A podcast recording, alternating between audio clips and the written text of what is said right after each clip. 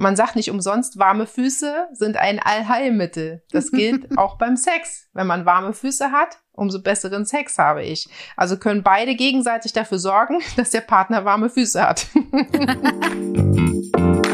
Schließ deine Augen, lehn dich zurück und mach dich bereit. Orions Sexpertin Birte beantwortet jetzt deine Fragen im QA und mit spannenden Gästen rund um Liebe, Lust und Leidenschaft. Und du bist natürlich mehr als willkommen.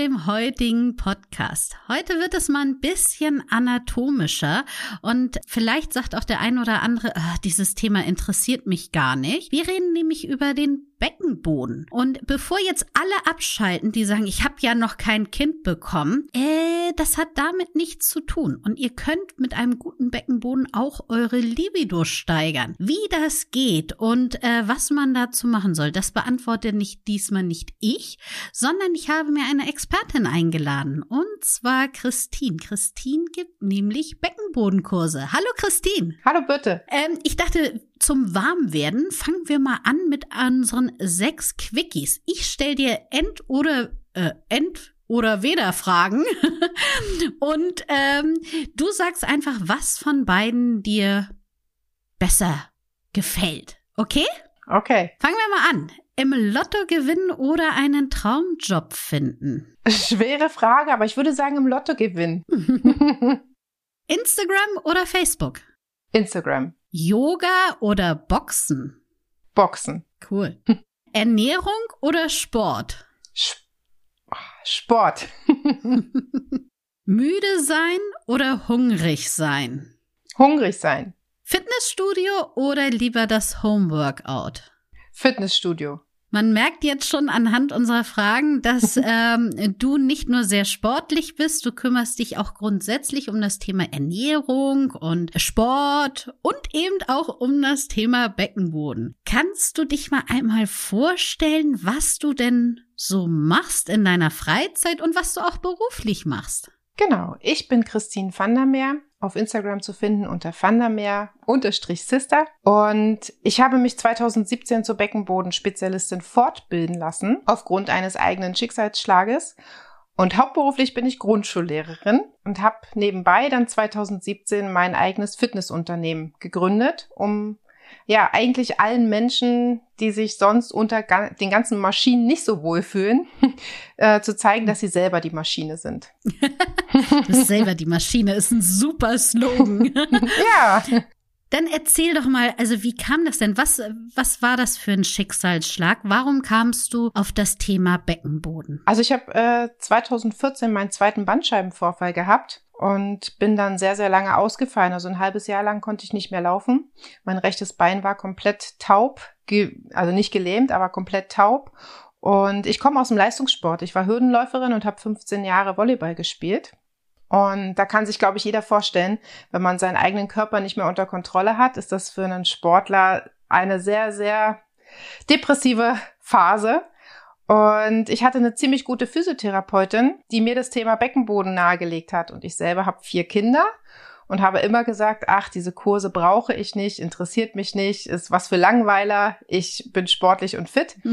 und habe dann aber die Quittung bekommen und fing dann an, nach und nach mich in dem Bereich halt ausbilden zu lassen und fort äh, und habe mich fortgebildet ähm, und habe ziemlich schnell festgestellt, dass dieses Thema in all meinen Bereichen und damit halt auch in allen anderen Menschenbereichen eine ziemlich große Rolle spielt. Also eigentlich zentral ist. Äh, zentral ist damit ja auch fast das richtige Wort, weil das ist ja auch diese Sache. Der Beckenboden liegt ja wirklich in unserer Mitte. Und da geht es ja nicht nur um das Thema Inkontinenz im Alter, oder? Richtig. Also das Thema spielt ab Kleinkindalter eine ganz, ganz große Rolle. Nicht nur bei uns Erwachsenen, die eine Vorbildfunktion haben und unsere Kinder ja erziehen, sondern tatsächlich auch schon bei den Kindern. Und viele werden jetzt vielleicht ihr eigenes Verhalten oder das Verhalten der Kinder wiedererkennen, dass ja das sehe ich auch als Grundschullehrerin, das Trockenwerden sich immer länger hinauszögert. Also gerade bei Jungs oder bei Kindern, wo zu Hause das vielleicht gerade ein bisschen kriselt oder die Eltern viel Alltagsstress haben, dass dann wieder so eine Zurückentwicklung stattfindet und die Kinder wieder inkontinent werden, also in die Hose machen. Und man sagt, dass äh, vom Gehirn her der Reifungsprozess, der, der, also die Kontinenz mit drei, spätestens vier Jahren abgeschlossen werden sein sollte.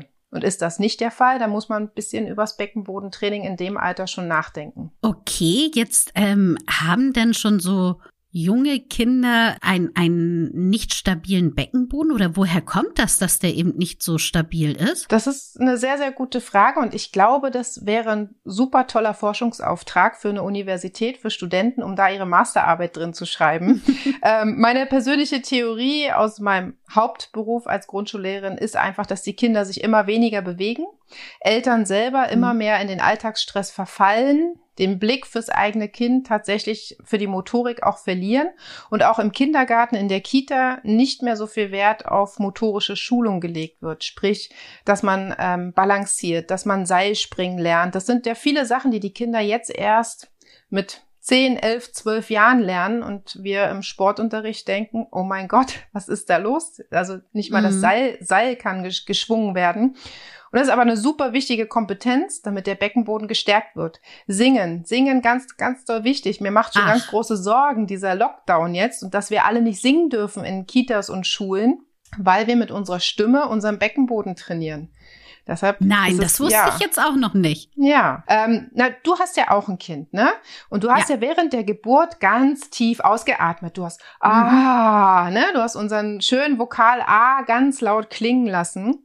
Und das haben wir auch im Singen. Wir haben hohe und tiefe Töne im Singen. Und wenn wir tiefe Töne benutzen beim Singen, dann entspannen wir unseren Beckenboden. Wenn wir hohe Töne benutzen, dann ist unser Beckenboden ganz angespannt. Und damit trainieren wir ihn schon automatisch, während wir singen und das halt auch bei den Kindern.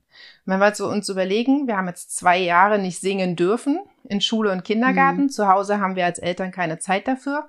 Ich glaube, da wird noch was kommen. Okay, das heißt jetzt an alle da draußen, heute Abend wird gesungen. Also genau. wir singen schon manchmal zu Hause, aber ich werde jetzt ähm, anders darauf achten, weil es ja doch ja äh, tolle Relevanz hat und man damit super den Beckenboden stärken kann. Wusste ich nicht. Und ähm, an meine Familie da draußen, sorry, wenn ich jetzt öfter laut singe. Ich weiß, ich kann es nicht, aber ich muss es machen für meinen Beckenboden, hat Christine gesagt. Definitiv. Guck dir die Kirchenchöre an, die sind voll mit kontinenten Frauen, weil die alle im Sopran singen. Sehr schön. Was sind denn noch so die kleinen Tricks, um den Beckenboden zu stärken? Also es sind, äh, gibt ziemlich viele kleine Alltagsverhalten, die du ändern kannst, um deinen Beckenboden zu trainieren. Bleiben wir mal ganz kurz bei den Kindern. Du als Mutter hast es eilig, sagst deinem Kind, komm, geh noch mal schnell auf die Toilette, bevor wir losgehen. Das ist ein Spruch, den kennen wir Eltern alle, der begleitet uns mhm. eigentlich, ich glaube, fast jeden Morgen oder vor jeder Reisen, Reise, die wir äh, tätigen. Und damit erziehen wir aber die natürliche Kontinenz unserer Kinder ab. Also das, die Blase meldet sich das erste Mal, wenn sie halb voll ist. Auch schönen Gruß an alle Pädagogen. Wenn die Kinder sich melden, sie müssen auf die Toilette, haben sie nochmal die gleiche Zeit, wo sie nicht müssen. Schickt sie nicht sofort. Und wenn wir jetzt sagen, komm, geh noch mal schnell, dann tun die Kinder das, weil die vertrauen uns ja. Wir sind die Erwachsenen. Und wenn wir sagen, mhm. ja doch, du musst auf die Toilette, naja, dann ist das Kind noch nicht so mutig, um zu sagen, nee, ich muss nicht. Setzt sich hin und drückt sich den letzten Tropfen raus. Das ist an das Gehirn ein Signal, Du musst sofort auf die Toilette, sobald die Blase sich einmal meldet. Also da wirklich drauf achten. Die Kinder müssen lernen, dass sie wirklich noch Zeit haben, wenn sich die Blase das erste Mal meldet und dass wir sie nicht aus unserem vorsorglichen 21. Jahrhundert Gedanke, ähm, der ja vielleicht auch wirklich sehr nett ist und sehr vorausschauend, die Kinder erstmal vorsorglich auf die Toilette schicken. Einfach sein lassen.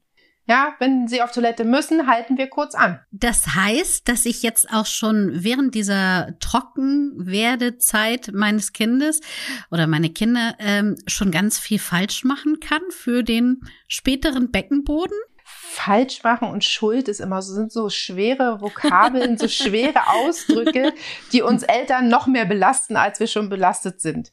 Ähm, vielleicht anders ausgedrückt, einfach bisschen mehr ab sofort darauf achten, dass wir das Kind selber entscheiden lassen, wann es auf die Toilette muss. Im normalen Sauberwerdeverfahren, ein erste bis dritte Lebensjahr, wo das Gehirn reift und die, die beiden, also das Gehirn und die Blase miteinander anfangen zu sprechen, ähm, passiert es ja ganz oft, tagsüber sind die Kinder trocken, nachts werden, sind sie noch nass. Da pullern sie ein. Wir Eltern machen mhm. was, weil wir wissen, wir müssen um fünf wieder aufstehen, wir wechseln die Bettwäsche, wir machen, wir wechseln den Schlafanzug, Kind legt sich wieder hin. Ist eine total, ist ein, All-Inclusive-Service für die Kinder. Die äh, nächsten Nacht pullern sie wieder ein, weil sie wissen ja, sie haben All-Inclusive. Lass die Kinder die Bettwäsche selber wechseln, lass die Kinder den Schlafanzug selber wechseln. Zwei Nächte später werden die trocken sein. Die haben darauf keinen Bock. Ja, aber wir machen es ja im Halbschlaf. Die Kinder stehen einfach daneben. Wir bedienen sie von oben bis unten. Das ist eine Sache, die wir super gut schon ändern können und damit das schnelle Trockenwerden halt voranbringen. Dann, das wird viele nicht erfreuen, Baumwollwindeln, kennst du? Ja. Ja? Ja. Kenne ich. Ist beste, beste Idee, um das Kind trocken werden zu lassen, aber natürlich ein unheimlich hoher Zeitfaktor. Umwelt äh, brauchen wir gar nicht drüber zu diskutieren, aber das ist eklig für die Kinder. Und das, das ist ganz schnell, dass sie nicht mehr nass werden. So eine Pampers hat ein Fassungsvermögen, ich weiß nicht, anderthalb Liter. Also es ist schön mhm. mollig warm. Ne? Das ist bei den Kindern. Bei uns Erwachsenen, wenn wir zum Beispiel husten, niesen, dass wir uns einfach zur Seite drehen, so wie wir es jetzt schön in Corona-Zeiten gelernt haben, ähm, in den Ellbogen niesen und zur Seite drehen. Wenn wir lachen, bei vielen geht es beim Lachen in die Hose, dass man sich einfach auf ein Bein stellt. Damit kann man schon vieles okay. verhindern. Ähm, wenn wir Treppen laufen, auch das macht bei vielen äh, eine Herausforderung, was die Kontinenz angeht, dann ausatmen beim Hochlaufen. Ganz, ganz wichtig. Damit kann man vieles verhindern, was sonst in die Hose gehen würde. Ähm, zur Seite aufstehen. Sieht super unsportlich aus und ist für den Mann bestimmt nicht sexy, aber es hilft unserem Beckenboden. Alles, was wir in der äh, Aufrecht, also wenn wir im, vom Liegen ins Sitzen kommen, dass wir das über die Seite machen. Kennst du von kleinen Kindern? So haben wir sitzen gelernt. Wir ja. sind von der Seite ne, setzen die sich auf den Po. Ist auch sehr gut für die erste Klasse zum Schreiben üben. Weil welche Bewegung ist das? Das ist unsere Acht. Die Kinder, die diesen Schritt nicht gemacht haben, können keine Acht schreiben. Aha, okay. Ich werde gleich mal kontrollieren, wie gut mein Sohn eine Acht schreiben kann. Mhm.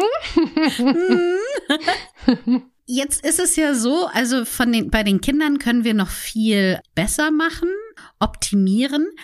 Aber jetzt die meisten unserer HörerInnen sind ja älter als ja. sechs. Die werden so ab 20 aufwärts gehen. Ist denn schon alles vorbei mit meinem Beckenboden? Oder kann ich da noch irgendwas tun? Wenn ich denke, oh, mir kommt das alles sehr bekannt vor mit, äh, ich will gar nicht von Trampolinspringen reden, aber bei Niesen, Lachen, sowas, das kennen ich schon. Was kann man dann machen? Genau, also ich glaube, ich bin das beste Beispiel, dass äh, es nicht vorbei ist. Ähm, ich bin jetzt 40, 2014, wie gesagt, war es vom, für mich vom Kopf her erstmal vorbei, dass ich dachte, okay, jetzt geht gar nichts mehr. Und ich habe es ja mit einem guten Beckenbodentraining hinbekommen und auch für mich bedeutet das ein lebenslanges Training. So wie wir heutzutage gerne von lebenslangem Lernen sprechen, heißt Beckenbodentraining auch lebenslanges Training für den Beckenboden. Sprich, unser Alltagsverhalten ändern. Wir gehen in die Knie beim Bücken. Wir niesen und husten zur Seite wir gönnen uns ab und zu auch mal Entspannung, weil viele denken, ich muss den Beckenboden trainieren, um ihn zu stärken. Aber einige haben auch eine Inkontinenz, weil der Beckenboden zu fest ist. Ja, wenn du also mhm. was, wenn du jetzt einen Wasserhahn festdrehst, der ist fest zu und versuchst ihn noch fester zu drehen, funktioniert ja nicht. Ja, also ja. wenn der, wenn der Beckenboden schon fest ist, dann brauche ich da nicht mehr rein zu trainieren, sondern ich muss für Entspannung sorgen. Und wie kriege ich Entspannung hin? Und das ist halt auch mein lebenslanges Training, indem du zum Beispiel dich morgens auf ein warmes Kirschkernkissen setzt. Damit entspannst du unheimlich gut den Beckenboden. Oder abends ein aufsteigendes Fußbad machst. Du nimmst einen Wasserkocher mit heißem Wasser, stellst deine Füße in ein warmes Fußbad und gießt halt schrittweise zu, so dass es immer wärmer wird. Und die Menschen, die einen sehr festen Beckenboden haben, für die ist das unheimlich schwer, da sitzen zu bleiben und dieses Fußbad zu genießen oder mal ein Vollbad. Ja, also ich zum Beispiel bin eine Person, ich bin immer unter Strom, immer Stress. So ein Vollbad ist für mich Horror. Und daran kannst du schon erkennen, dass ich ein Mensch bin mit einem sehr festen Beckenboden. Dann kannst du eure ähm, Liebeskugel nehmen, die ihr verkauft. Die sind ein super Trainingsgerät, ja. Viele benutzen es halt so wie bei Shades of Grey, haben sie einmal gesehen, nehmen sie es dafür, aber du kannst es auch super als Beckenboden-Trainingsgerät nehmen. Die, die zu schwachen Beckenboden haben, du erkennst es meistens an diesem birnenförmigen Po. Ja, wenn du von hinten eine Frau anguckst, ah. dieser birnenförmige Po spricht immer für einen schwachen Beckenboden. Die können die Dinger nehmen und einfach mal eine Minute, anderthalb Minuten, zwei Minuten tragen. In welcher Position? Natürlich im Stehen, nicht im Sitzen. Im Sitzen kann es jeder. Und dann wieder rausnehmen. Also ihr tragt es nicht den ganzen Tag und äh, erwartet dann abends euren Ehemann, sondern wirklich ähm, anderthalb bis zwei Minuten. Die, die einen zu festen Beckenboden haben, sind die Frauen, wo du von hinten nicht siehst, wo der Po anfängt. Das ist eine Linie hinten. Und die haben auch meistens ein äh, sehr starkes Hohlkreuz. Die nehmen diese Liebeskugeln und machen sie immer raus, rein, raus, rein. Das machen sie so zwei, drei Minuten, ähm, um den Beckenboden wieder locker zu bekommen. Nicht, die dürfen auf gar keinen Fall die sich reinmachen und losjoggen. Hatte ich schon mal eine, ja, mega fester Beckenboden, die schiebt sich die rein, joggt los und kriegt die nicht mehr raus wirklich passiert. Oh. da Upsi. muss man dann wirklich viele Sitzbäder machen, um das alles wieder, ja, Vaginismus ist ja auch ein Thema, um das wieder zu ja. entkrampfen. Das sind so Sachen, die kannst du super gut in deinen Alltag integrieren. Dann in meinen Kursen, du hast ja auch schon mal teilgenommen, Zunge nach unten machen. Ja. Stehe an der Ampel, mach deine Zunge nach unten, automatisch senkt sich dein Beckenboden und entspannt. Jetzt sag mal, aber wie kann man denn erkennen, ob man, ähm, also du hast ja schon gesagt, so äußerlich mit dem Po, das kann man, ähm, ne, mit der Haltung und sowas kann man ein bisschen erkennen, ob man eher einen verkrampften Beckenboden hat oder einen zu weichen. Was sind denn noch so Anzeichen, damit ich das ein bisschen besser herausfinden kann, was denn bei mir das Problem ist? Also, ums mal ähm konkret zu sagen, wie gesagt, die Körperform definitiv ist eine ganz, ganz große Aussage. Birnenförmiger Po, ein sehr lascher, ähm, schwacher Beckenboden, gerader Rücken, wo du den Unterschied zwischen Rücken und Po nicht erkennen kannst, ist ein sehr verspannter Beckenboden. Die mit einem verspannten Beckenboden tragen auch meistens ihre Schultern oben statt unten.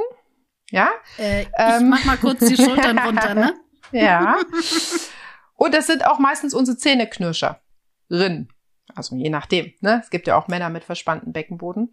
Ähm, die knirschen in der Nacht ganz viel mit den Zähnen, was dazu führt, dass sie schon mit einem super äh, verspannten Beckenboden aufwachen. Inkontinenz ist egal, ob ähm, mhm. verspannt oder end- oder schwacher Beckenboden, habe ich gerade gesagt, kann bei beiden passieren. Ist er zu verspannt, kann es halt rausspritzen beim Springen. Ähm, ist er schwach, kann es auch raustropfen. Und dann kannst du es auch beim Sex merken. Die mit einem sehr verspannten Beckenboden haben oft Schmerzen beim Sex, wenn sie nicht unbedingt in einer kippenden Stellung sind. Ne, da muss man dann gucken, dass man so ein bisschen in, in eine kippende Stellung kommt und die Stellung so ein bisschen wechselt. Daran merkst du, dass du einen sehr verspannten Beckenboden hast. Da sind wir dann bei dem Bereich Vaginismus, ne? Mhm. Genau. Einfach, genau. wenn das der Beckenboden das, ja. zumacht. Ja, das wäre jetzt die Höchstform des Ganzen, ja. Mhm. Ähm, der Vaginismus aber wir haben ja auch statistisch gesehen sehr, sehr viele Frauen, die darunter leiden, aber nicht drüber sprechen. Ja, genau. Mhm. Also nur für die ähm, HörerInnen unter uns.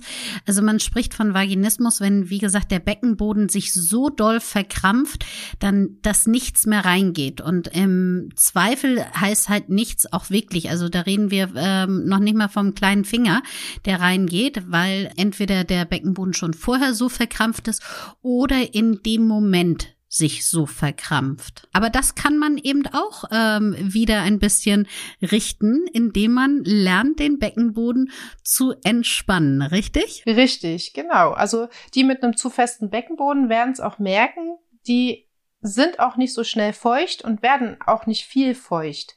Nur wenn du lernst, den Beckenboden zu entspannen und anzuspannen, bist du in der Lage, wirklich auch feucht zu werden.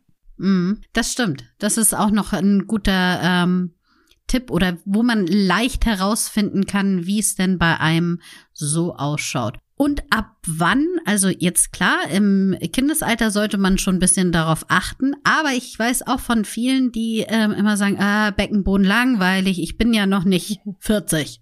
Ich bin mhm. ja noch nicht so alt wie Christine und Birte, ich brauche ja noch nichts zu machen. Was ja nicht so ist, richtig? Das stimmt, das stimmt. Aber die Erfahrung haben wir, glaube ich, alle gemacht und wir kennen es ja auch aus der eigenen Vergangenheit, ja, mit 40 von der Vergangenheit zu sprechen, aber es ist so, dass wir auch damals gesagt haben, brauche ich nicht. Ja, ich bin jung, es ist alles, es wird alles. Das Schöne ist, dass wir jetzt sagen können, auch euch wird es treffen, definitiv. Das heißt, es ist so. Fangt so früh wie möglich damit an und wenn es nur kleine Bewegungen sind, abends mal eine Fußmassage oder die Zunge zwischendurch nach unten legen oder richtig husten, richtig niesen, das reicht ja schon aus. Also ich bin ja immer nicht dafür, so Workouts zu machen, weil die müssen wieder fest in den Tagesablauf eingeplant werden. Wenn ich aber so weit bin, dass ich Probleme, Herausforderungen habe, dann muss ich ein Workout einplanen, dann muss ich Zeiten dafür einplanen. Deshalb ist es umso wichtiger, so früh wie möglich damit zu beginnen. Und dann will ich noch ganz kurz sagen, es sind natürlich nicht nur die Frauen, die Herausforderungen mit dem Beckenboden haben, sondern auch unsere mhm. Männer. Und die Männer kommen immer zu spät. Die Männer kommen nach dem Prostatakrebs, weil sie dann inkontinent sind, weil sie ähm, Erektionsstörungen haben und so weiter. Und auch da können Männer ja schon vorher ansetzen. Also was Männer nicht wissen oder ja verdrängen ist, dass sie zum Beispiel ihre Erektion ähm, verlängern können, wenn sie ein gutes Beckenbodentraining machen. Ja, ja? richtig. das Jetzt können aber Männer ja keine Liebeskugeln nutzen. Hm, das stimmt. Und trotzdem können sie ja Entspannung, also ähm, für den Sex zum Beispiel, um guten Sex zu haben, müssen beide Beckenboden entspannt sein. Also auch die des Mannes. Und ja. ähm, man sagt nicht umsonst, warme Füße sind ein Allheilmittel. Das gilt auch beim Sex. Wenn man warme Füße hat, umso besseren Sex habe ich. Also können beide gegenseitig dafür sorgen, dass der Partner warme Füße hat. Apropos Füße. Ich durfte ja schon einen Kurs bei dir mitmachen. Ich mache mal kurz Werbung, weil ich das so toll finde. Grundsätzlich diese Idee. Du hast jeden Donnerstag kann man sich einklinken bei dir. Äh, wenn ich richtig bin, was fünf Euro für ja. einmal mitmachen. Man kann sich jeden Donnerstag neu entscheiden, ob man Zeit hat und ähm, ob man mitmachen möchte. Und dann kann man ganz einfach digital an deinem Beckenbodentraining teilnehmen. Und ich habe da ja auch schon mal mitgemacht und was ich total super fand, wir haben erstmal damit angefangen, unsere eigenen Füße zu massieren. Also es war hier nichts mit, ich war schon ähm, darauf eingestellt, dass wir hier richtiges Workout machen, aber es fing ganz entspannt an mit einer Fußmassage. Magst du kurz mal erzählen, warum wir denn mit den Füßen angefangen haben? ja, das, ähm, genau. Wenn Männer zu mir kommen, die kommen ja immer mit riesen Sporttaschen und denken, Jetzt geht's hier richtig ab. und ähm, ja, wir fangen immer mit einer Fußmassage an, weil Füße unser Teil des Körpers sind, die am besten auf Entspannungsbewegungen reagieren und unseren kompletten Körper entspannen können. Und Beckenbodenpatienten haben die schlechtesten Füße. Wenn also oh. jemand zum Beispiel Senkfüße hat, weiß ich schon, dass er ein sehr schwachen Beckenboden hat. Das spricht einfach dafür, das hat man herausgefunden. Und wenn wir die Füße massieren, das ähm, haben, merken die Teilnehmer auch immer, massieren wir erstmal die eine Seite, dann schicke ich die neuen zum Spiegel, sie sollen mal gucken und sie sehen dann, dass diese Schulter runterhängt. Also es hat mhm. wirklich eine entspannende Wirkung, so eine Fußmassage. Und unten am großen Zeh sitzt der Hypothalamus. Das ist die Region, die dafür zuständig ist, dass wir so viel grübeln, dass wir nachts wach werden, nicht mehr einschlafen können, weil wir in diese Blackbox gucken und keine Lösung finden. Oder in dieses hätte ich mal das getan, dann wäre die Situation ganz anders ausgegangen. Wenn ich die da unten massiere, dann schalte ich das aus und entspanne ja dadurch automatisch auch. Das ist übrigens auch die, diese, die Region, die ich bei Kindern massieren kann, die nachts einpullern. Da ähm, ah. beginnt die Harnproduktion und die kann ich damit ein bisschen reduzieren. Genau, und dann machen wir die andere Seite und sorgen dafür, dass wir uns wieder besser wahrnehmen. Weil ich glaube, die, diese Erfahrung macht jeder in meinem Kurs so sehr wie in meinem Kurs hat man sich noch nie die Füße angeguckt und stellt dann Dinge fest, die man vielleicht vorher gar nicht wusste. Also wir sehen an den Füßen zum Beispiel auch, wo unsere Blase liegt, kann dann auch immer ganz gut erkennen, ob es vielleicht schon eine Blasensenkung gibt. Geht die Blase nach unten? Liegt, da, liegt es vielleicht daran, dass der Beckenboden geschwächt ist oder die Inkontinenz da ist?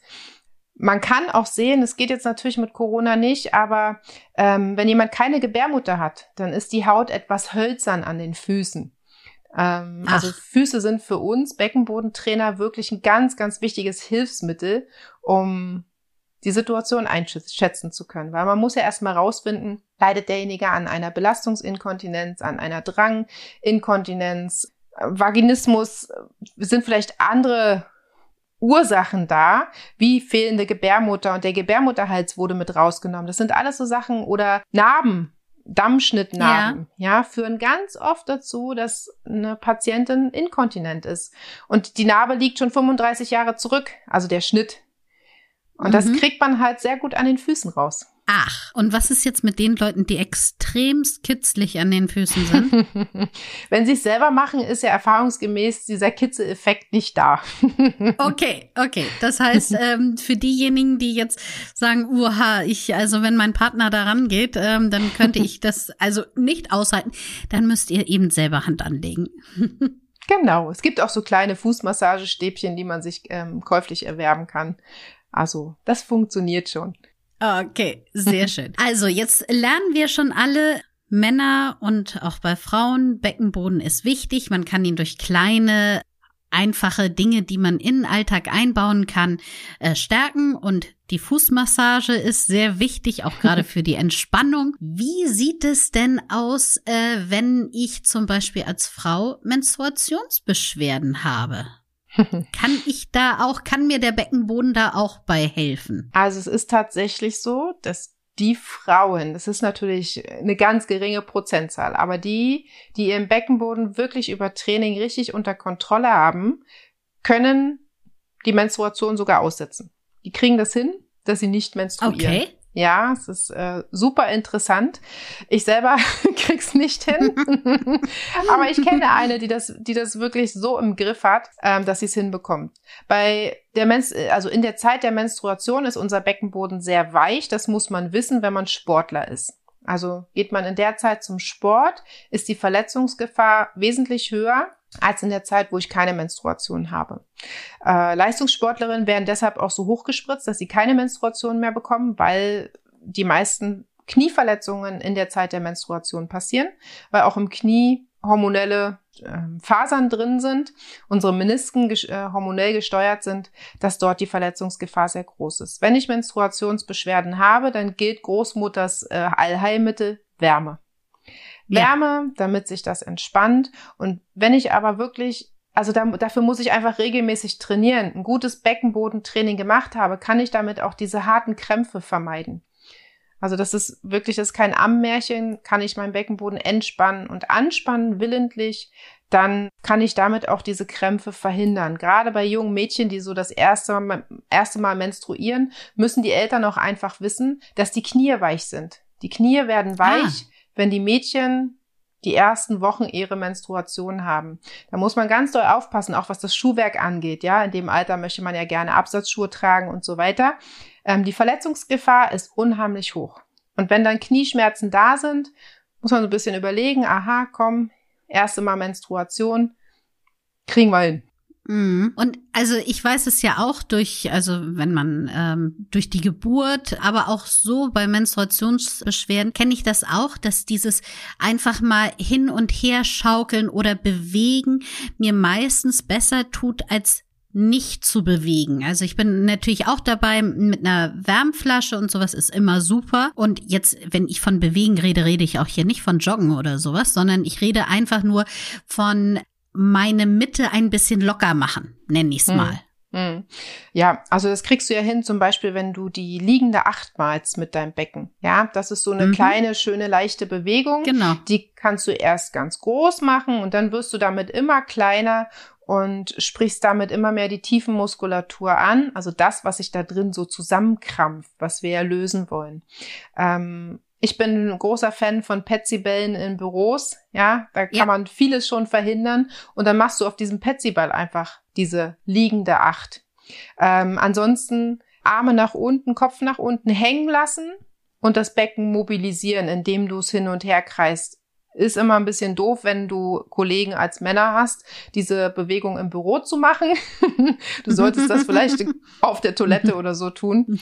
Aber das kann auch Abhilfe äh, schaffen bei diesen Schmerzen. Jetzt weiß ich ja, ich weiß, dass du hullerst und ich weiß ja auch, dass das jetzt der, der Megatrend ist und der ja auch den Beckenboden stärkt. Ich krieg's nicht hin. Mhm. Liegt es an meinem Beckenboden oder daran, dass ich nicht genügend, nicht geduldig genug bin? Das ist eine sehr harte grundsätzliche Frage. Nein, es liegt natürlich nicht nur an deinem Beckenboden. Ähm, wir müssen das Pferd anders aufzäumen. Du kannst mit Hulern deinen Beckenboden trainieren. Du kannst aber nicht durch Beckenbodentraining Hulern lernen. Also das eine okay. hat nichts mit dem anderen zu tun. Das Hulern wirklich, der Beginn ist wirklich der Anschwung und der hat nichts mit dem Beckenboden zu tun, sondern wie kräftig du den Reifen anschwingst und wie du dann hulerst. Ähm, ich sag immer, ein gutes Beckenbodentraining ist Voraussetzung, damit du dir durchs Hulern nichts kaputt machst da unten.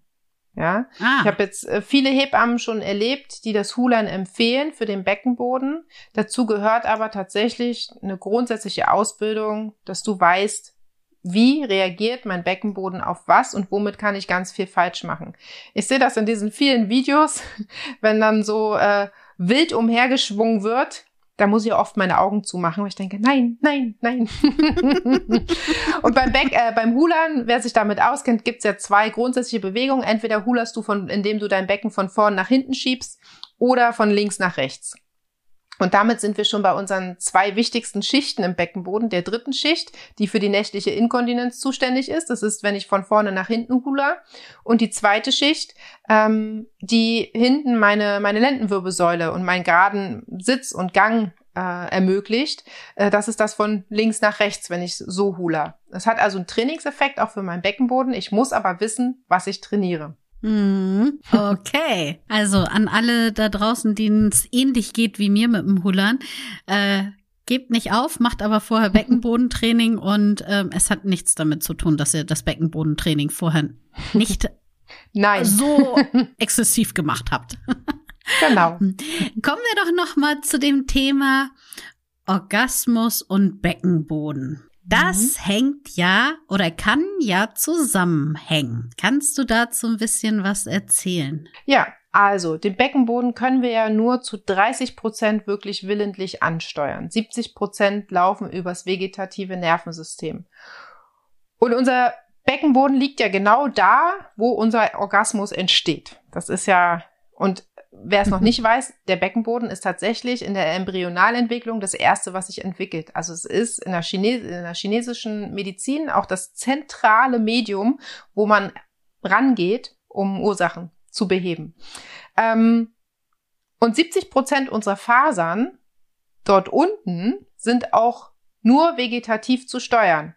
Und wenn man sich erinnert, was ich gerade gesagt habe, 70 Prozent sind nur vegetativ vom Beckenboden anzusteuern äh, und 30 Prozent halt willentlich, dann weiß ich, wenn ich meinen Beckenboden nicht trainieren kann, werde ich, und das wirst du sicherlich bestätigen, ähm, deshalb haben so viele Frauen halt auch Probleme zum Orgasmus zu kommen.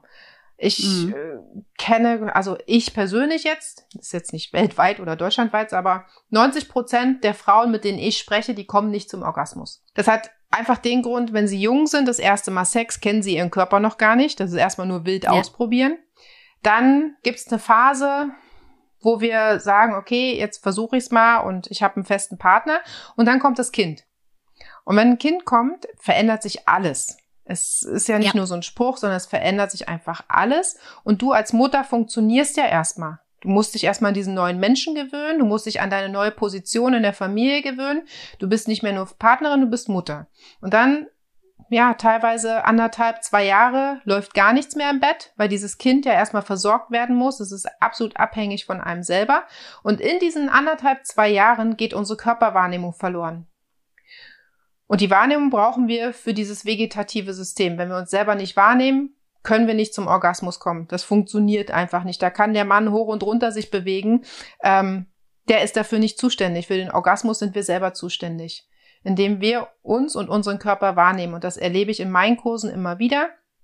Wenn wir diesen Punkt haben, dass sie wirklich auf einmal dieses Blinzeln da unten feststellen, dann laufen die Tränen, weil sie begreifen, dass das, wir Frauen geben ja oft den Männern die Schuld für gewisse Situationen. und das ist nicht nur, weil der Geschirrspüler voll ist, ähm, weil man dann feststellt, es hätte schon die ganzen Jahre anders laufen können wenn ich mehr auf mich gehört hätte. Ihr ähm, Zuschauer, äh, ihr HörerInnen seht nicht die ganze Zeit, wie ich will, wissend nicke und die ganze Zeit sage zu Christine, ja, richtig, richtig. Die Vagina muss sich ja erstmal verknüpfen mit dem Gehirn. Und wenn ich auch zum einen dieses Beckenbodentraining nicht mache, zum anderen aber auch einfach mal selber meine Vagina von innen abtaste, dann kann das Gehirn gar nicht wissen, wie es sich da drinnen anfühlt und was ich angenehm empfinde. Mm, also wenn ich zum Beispiel meine Fingerkuppeln oder sowas, die haben natürlich eine sehr gute Sensorik, weil ich ja andauernd irgendetwas anfasse und mein Gehirn versteht, ah, Fell weich, äh, Herdplatte heiß. Also jetzt ja. übertragen gesagt. Wenn ich aber in meiner Vagina gar nicht diese Verknüpfung habe, ich gehe mit meinem Finger rein und wenn ich nach vorne gehe, ah, das fühlt sich ein bisschen hubbelig an, weil das ist da gerade die, die G-Zone, die sich wie eine Walnuss anfühlt und ich spüre da drinne, dass das ein Druck ist oder dass sich das angenehm anfühlt oder da fühlt es sich nicht so angenehm an. Wie fühlt es sich an, wenn ich nach hinten in äh, Richtung Anus gehe? Ähm, äh, wie sind die Nervenenden da? Wenn ich diese Verbindung nicht herstelle zwischen Vagina und Kopf, dann kann ich auch nichts spüren. Das heißt, nicht nur den Beckenboden trainieren, sondern euch auch abtasten, um diese Verbindung Vagina, Geschlechtsteil und Kopf herzustellen. Das ist ja das vegetative System, diese 70 Prozent. Und das ist schon eine ganze Menge, mhm. ne? Und wenn ich manchmal ja. so Frauen habe, die sagen, oh, ich, irgendwie ist das komisch da unten, ich habe so ein Druckgefühl, ne? Dann sprechen wir ja von einer Senkung und dann sage ich, na ja, hast du dich mal selber getestet? Wie, wie soll ich das testen? Ich so, na, wie lang ist denn der Scheidengang? Ja, weiß ich nicht. Und ich denke, ey Leute, das ist unser Körper, es ist dein Körper. Du lässt da deinen Mann mhm. ran, aber selber gehst du da nicht rein. Es ist schon echt komisch. Und dann zeige ja. ich Ihnen mal anhand meiner Finger, wie lang es ist. Und dann sage ich, mach mal den Zeigefinger rein. Natürlich nicht vor mir, sondern wenn du abends alleine bist. Und dann huste mal. Und dann wirst du spüren, ob du da einen Fremdkörper spürst oder nicht. Und das braucht wirklich lange, bis die Frauen sich das trauen. Wo man ja manchmal wirklich sich wundert, oder? Also, ja. das ist so unser Körper. Ja. Wir, wir, wir machen die Ohren sauber von unseren Kindern, wir putzen die Zähne, das sind ja alles Körperöffnungen, wo wir reingehen. Aber bei uns selber ist erstaunlich. Also ich beschreibe das auch immer so. Das Innere ist für mich eine Seerose, die sich öffnen muss. Ja, so. Ah, auch sehr schön. Und du hast ja gerade eben vom Blinzeln gesprochen. Mhm. Kannst du das noch mal ein bisschen besser ausführen, was du damit meinst? Ja, also die Beckenbodenbewegung selber. Viele erwarten ja, so wie du es beim Training halt machst, komplizierte, schwere Übungen bringen auch viel. Beckenbodentraining ist nicht kompliziert. Es wird kompliziert in dem Moment, wo du den Kopf nicht ausgeschaltet bekommst. Und deshalb sitzt, sitzen viele im Training und erwarten einen Rieseneffekt und irgendwie was, was sie spüren. Und ich beschreibe das halt immer als Blinzeln. In dem Moment, wo du deinen Beckenboden merkst, ist das wie ein kleines Blinzeln. Und wenn wir dann dazu kommen, entweder machst du deinen Finger in die Scheide und dann spannst du den Beckenboden an, ist es ein minimales Blinzeln, was du, das ist wirklich ein Augenzwinkern, was du da spürst. Und wenn du es am Finger spürst, ist es natürlich drin. Und du musst es aber, du musst irgendwann in der Lage sein, das auch ohne diesen Finger zu spüren. Mhm. Und das ist eine, eine ganz große Herausforderung, ein riesen Lernprozess, weil natürlich wenn wir diese Rückbildungskurse nach der Schwangerschaft haben, das kannst du ja nicht vergleichen mit dem Beckenbodentraining. Da sitzt du da, hast eine neue Situation, bist vielleicht noch mit deinem Baby da, fünf andere Babys schreien, sieben Mütter stillen. Du kommst nicht dazu, dieses Blinzeln zu spüren. Nie, nie, niemals. Und meistens bist du ja auch noch so weit da unten, dass äh, eigentlich, ja, du, du dich in einem Fußballfeld befindest. Das kann gar nicht funktionieren. Da fällt das, dieses Blinzeln wirklich schwer. Oh, da ist auch noch mal schöne, äh, vielleicht ein Mythos, mit dem wir aufräumen können. Diese Tatsache, ah, du hast ja schon, na, in de deinem Fall vier Kinder geboren. Du musst ja total weit mhm. unten rum sein. Das ist ja auch etwas ganz, ganz Schwieriges, weil Überraschung, die Vagina bildet sich zurück.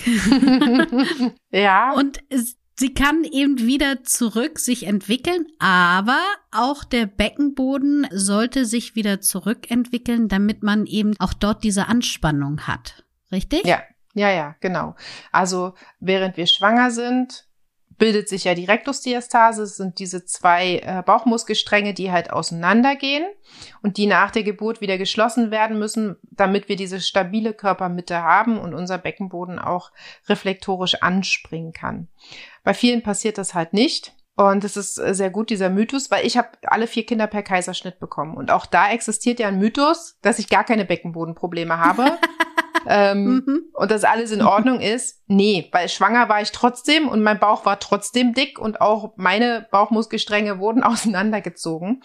Und ich kriege meine Vagina zurückgebildet, damit sie nicht mehr so weit ist durch ein vernünftiges Beckenbodentraining, was ich relativ zeitig auch anschließen sollte. Ne? Weil ein ausgeleierter mhm. Muskel ist schwer wieder in Form zu bekommen. Ja, schwer, aber wie gesagt, zum Glück ja nicht ja. Ähm, unmöglich. Auf gar keinen Fall unmöglich. Man muss es nur machen. Und da sind wir Menschen halt sehr faul. Mhm. Das stimmt. Ich wollte noch eine andere Sache sagen, weil mir ist es nämlich schon mal passiert. Ich rede jetzt aus dem Nähkästchen. Ich hatte vom Beckenbodentraining schon mal Muskelkater. Und wenn irgendjemand schon diesen Po-Muskelkater kennt, wenn man ähm, bestimmte Übungen gemacht hat und wenn man denkt, oh je, jetzt kann ich, ich werde nie wieder auf Toilette gehen können, mich hinsetzen können, Treppen steigen oder ähnliches, das ist ein Dreck gegen Beckenboden. Muskelkater. Danach kann man nämlich gar nichts mehr machen. Also mein Tipp jetzt an alle da draußen, die jetzt sagen, oh super, ich möchte das auch, das erscheint mir total sinnvoll. Ja, macht es, aber seid bitte vorsichtig und geht dieses Training langsam an. Und das ist ja auch so eine Sache, dass ich weiß jetzt zum Beispiel bei den Liebeskugeln, viele benutzen, sagen gleich, hey, ich fange mit der größten an oder mit der schwersten ist es ja, es sind ja die schweren kleinen, sind die schwierigen, die äh, der Beckenboden halten muss. Und die trage ich dann gleich eine halbe Stunde, während ich jogge. Das ist nicht gut. Also ihr werdet auch während des Joggens sagen, ja, super, funktioniert ja alles, aber am nächsten Tag äh, habt ihr die Quittung und das ist einfach, das ist kein angenehmer Schmerz. Definitiv. Also Beckenboden, Muskelkater ist oll. Wer schon Kinder bekommen hat, kann das mit Wehen vergleichen. Ähm, wer noch keine Kinder bekommen hat, durchaus mit Menstruationskrämpfen. Äh, das, also habe ich selber schon erfahren. Ich krieg's aber auch immer wieder gespiegelt. Aber es kann auch andere emotionale Sachen auslösen. Also ich habe auch ganz oft Teilnehmerinnen, wenn ich so Live-Workshops mache, die gehen zwischen drei und fünf Stunden, je nachdem, wie viele Teilnehmerinnen da sind, die mich dann abends anrufen und sagen, du, ich musste anhalten, ich habe geweint und ich weiß nicht warum. Mit dem Beckenbodentraining kann man ziemlich viel lösen. Da, da muss man sich absolut bewusst sein. Oder man ist man kriegt eine Erkältung danach, weil der Körper einfach heftig reagiert. Ich habe auch ganz oft Menschen, die mit dem Darm heftig reagieren ähm, beim Beckenbodentraining. Viele schließen das nicht zurück auf das Training. Ich selber weiß aber, dass es davon kommt. Ja, also es ist nicht nur der Muskelkater. Genau, jetzt kann ich nämlich auch noch mal aus dem zweiten Nähkästchen plaudern. Ich habe ja bei Christine das mitgemacht und am Ende gab es dann noch so eine Verabschiedungsrunde und ich war schon draußen aus dieser Runde und dann fragte mich, ah, äh, du warst so schnell weg, alles in Ordnung? Sagte ich, alles in Ordnung, ich musste nur sehr schnell auf Toilette weil nämlich mein Darm sagte, hey, hu, was ist hier denn alles passiert gerade? Ähm, und ziemlich angeregt war. Also mhm. wer jetzt auch irgendwelche Verdauungsprobleme hat, mh, hm, mach doch mal so ein Training bei Christine mit. ja, also definitiv. Ne? Also gerade Verdauungsprobleme sprechen auch oft für den Beckenboden. Man glaubt es immer nicht. Ja, so und wer jetzt sagt, boah, das ist alles total interessant und ich möchte das sofort machen. Christine, erzähl doch mal ganz kurz, wie kann man dich erreichen, damit man auch diese Training mitmachen kann? Genau. Also, ich hatte ja schon am Anfang gesagt, wir haben einen Account bei Instagram, den haben wir jetzt auch neu aufgelegt, weil unser Alter leider gehackt wurde. Vandermeer unterstrich Sisters. Das, da findet ihr uns bei Instagram. Wir reagieren auch sehr schnell. Ansonsten findet ihr uns im Internet auf unserer Homepage www.vandermeerfitness.de. Da könnt ihr uns anschreiben, da findet ihr meine Telefonnummer, ähm, gern auch per WhatsApp. Das geht dann relativ schnell. Da kann ich nämlich täglich und sekündlich reingucken, aber auch gern per E-Mail. So kann man mich erreichen. Relativ einfach. Genau, wir packen alles auch nochmal unten in die Show Notes rein, äh, falls ihr euch das jetzt so schnell nicht merken konntet. Christine, ich habe noch eine Abschlussfrage mhm. an dich. Kannst du so deine drei Tipps für ein erfülltes Liebesleben uns mitteilen? Ja, kann ich. also, Tipp Nummer eins, Beckenbodentraining, steht ganz oben. Wie sollte es anders sein? Wie sollte es anders sein, genau. Tipp Nummer zwei ist, versuchen, sich selber nicht aus den Augen zu verlieren. Ja, anderen, also dem Partner nicht unbedingt jeden Wunsch erfüllen, sondern auf sich selber hören, was tut mir gut. Das ist immer die wichtigste Nummer.